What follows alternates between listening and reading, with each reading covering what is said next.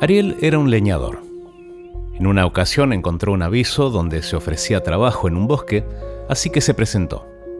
El patrón, al ver su motivación y energía, lo contrató inmediatamente. El capataz le dio un hacha y lo mandó a trabajar.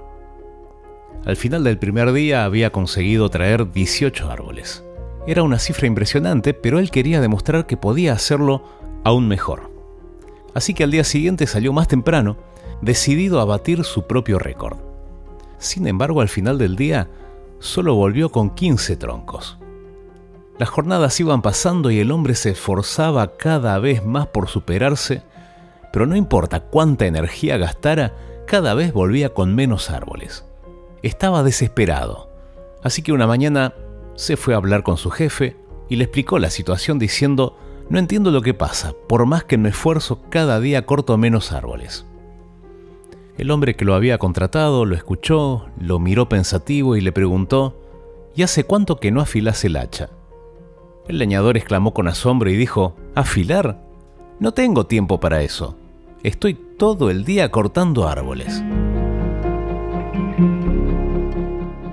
A mí me pasó más de una vez, y seguro que a vos también, eso de sentir que cuanto más te esforzás, peor sale todo.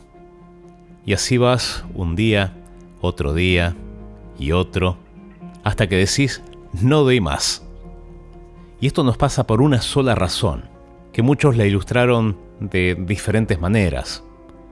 Podés llamarlo salir a la calle sin cargar combustible primero, o como en la historia de hoy, no afilar el hacha antes de empezar a trabajar. Hay un principio básico en la vida, en la existencia, según el cual no podemos dar lo que no tenemos. No podés dar lo que no tenés. No podemos tener fuerzas para el día si no nos conectamos con la única fuente de fortaleza, a la fuente de vida.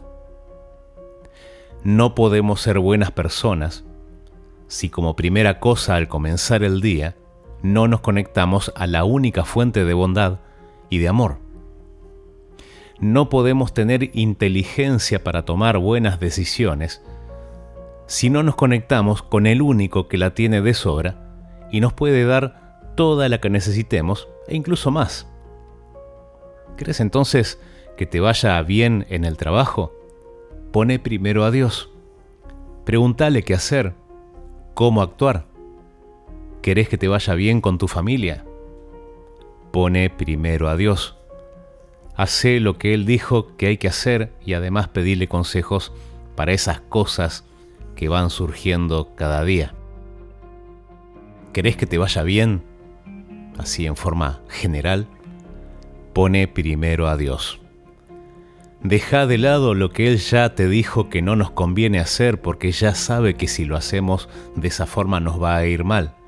Y en cambio, empezá a seguir las señales que Él ya dejó como indicadores de lo que es el camino correcto.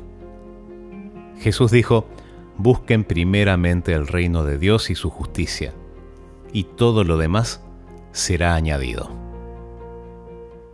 Pensalo. Vení que te cuento.